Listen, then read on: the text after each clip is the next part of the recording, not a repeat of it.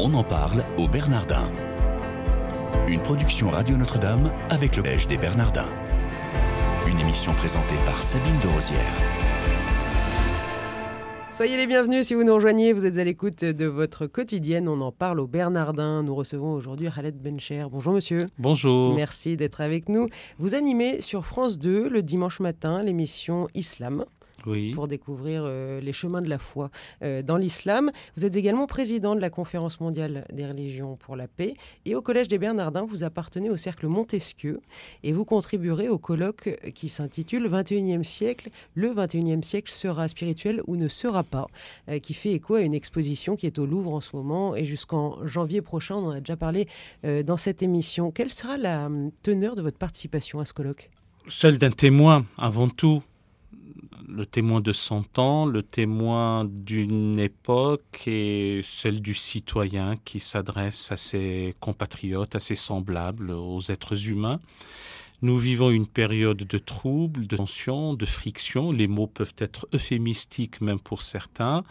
Et c'est là où il ne faut pas perdre sa raison, laisser place à la froideur d'esprit, à la distanciation, à l'intelligence du cœur, à l'élévation spirituelle, dans le respect des options métaphysiques et des orientations euh, euh, religieuses des uns et des autres. Vous avez déjà une idée du plan de votre euh, participation?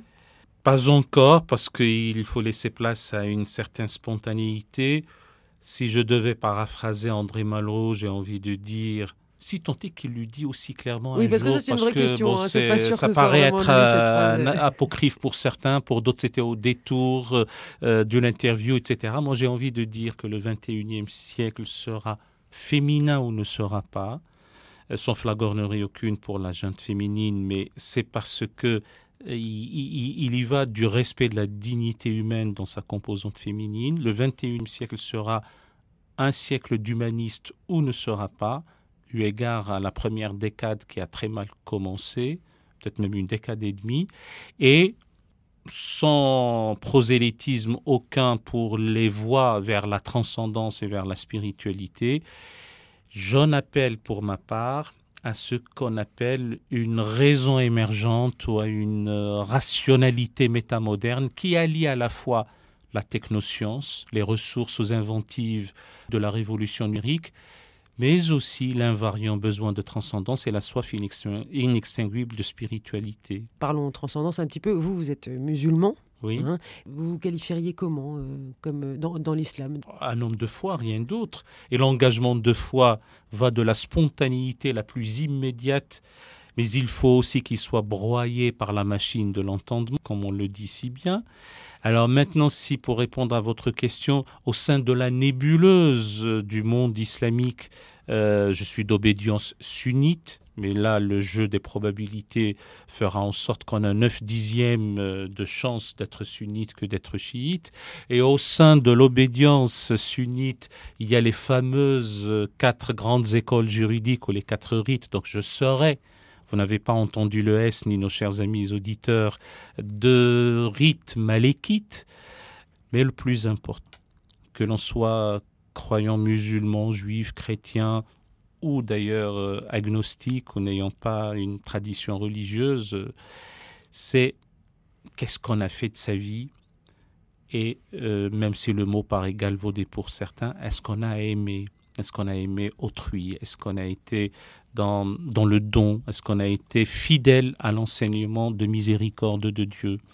On ne peut pas prétendre aimer Dieu, lui vouer un culte pur et sincère, sans le traduire par des actes concrets à l'égard de l'homme qui est icône et vicaire de Dieu sur terre, réceptacle du souffle divin, récipiendaire de cette effusion de bonté et de miséricorde qui émane continuellement de l'être premier. D'obédience sunnite, plutôt malékite, en trois mots, est-ce que vous pouvez nous dire Parce que sur Radio Notre-Dame, on ne sait pas très bien les différences. Il se trouve que dans la famille, euh, la communauté ou la umma, mot qui veut dire matrie, qui transcende les clivages topographiques de la patrie, même s'il faut avoir une loyauté pour la patrie et une appartenance sociale et, politique à la nation.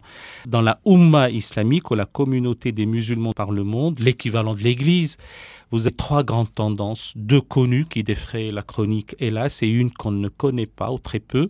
Il y a les sunnites, il y a les chiites, et il y a qui ne sont ni les uns ni les autres, les kharijites, les sortants, les sécessionnistes. Et donc, les sunnites sont ceux qui suivent la sunna. Qu'est-ce que c'est que la sunna? C'est la tradition, la tradition sous-entendue du prophète. Et les chiites sont ceux qui sont partisans. Partisans de quoi? Ou de qui? Partisans de Ali, le quatrième calife, etc. Mais là, nous n'avons pas le temps de nous apesantir sur tout ça. Euh, de rites malikites, parce qu'il y a dans le monde sunnite quatre grandes écoles ou quatre grands rites. Vous avez les Hanafites, les Malikites, les Shafi'ites et les Hanbalites. Et euh, le rite malikite, c'est celui qui prévaut, le maître éponyme étant un certain Malik, mort en 797.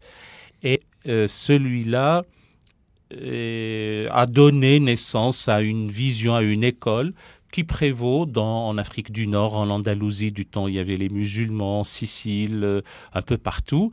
Et donc ce n'est pas étonnant que les musulmans français, dans l'ossature au niveau de leur euh, frange aux composantes nationales venant davantage de l'Afrique subsaharienne et d'Afrique du Nord, soit de rite malikite. Pour quelle raison vous êtes investi, Khaled Bencher, euh, au Bernardin?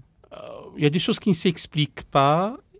C'est d'abord répondre à une amitié. Je sacralise très peu de choses dans ma vie mais l'amitié pour moi a une aura ou une valeur sacrale. Et donc, quand des amis me demandent de, les rejoindre dans une aventure euh, intellectuelle et, citoyenne, pour ne pas ajouter spirituelle, euh, je réponds présent. Donc, je suis avec joie et plaisir au Cercle Montesquieu. Euh, j'y ai donné quelques cours, le Y, adverbe de lieu, renvoyant au Bernardin euh, des conférences, des débats, les fameux mardis euh, des Bernardins.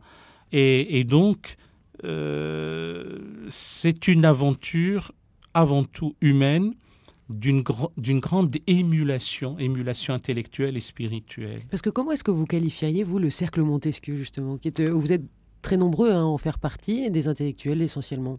À mon niveau, je ne suis pas celui qui est habilité à donner la version standard de la euh, définition du cercle Montesquieu, mais il me semble qu'à une époque où il y a une multiplication des groupes de pression, de réflexion, les fameux, si vous me pardonnez l'anglicisme, think tank, il y a aussi quelques think and do tank.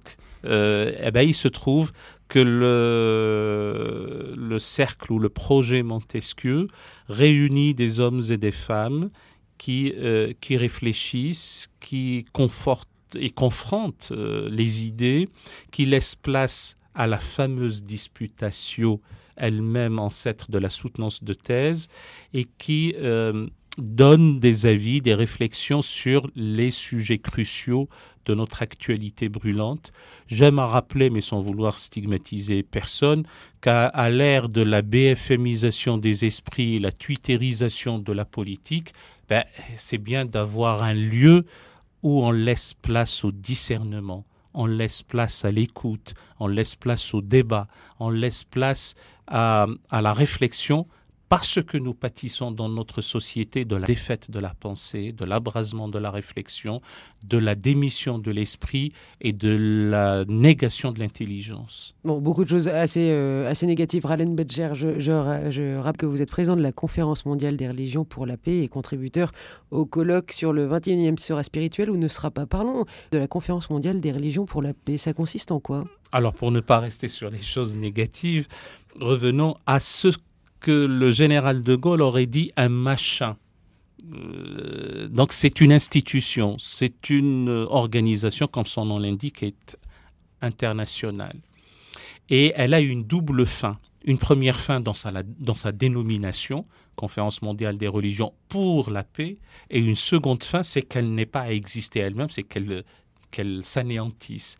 Là, on attendra longtemps. Euh, c'est pour répondre, puisque les trois secondes sont écoulées, à deux choses. un paradoxe qu'il faudrait rompre. C'est que jamais l'homme n'a été bafoué dans ses droits, aliéné dans son être, euh, euh, ratatiné dans sa dignité que par et dans des traditions religieuses.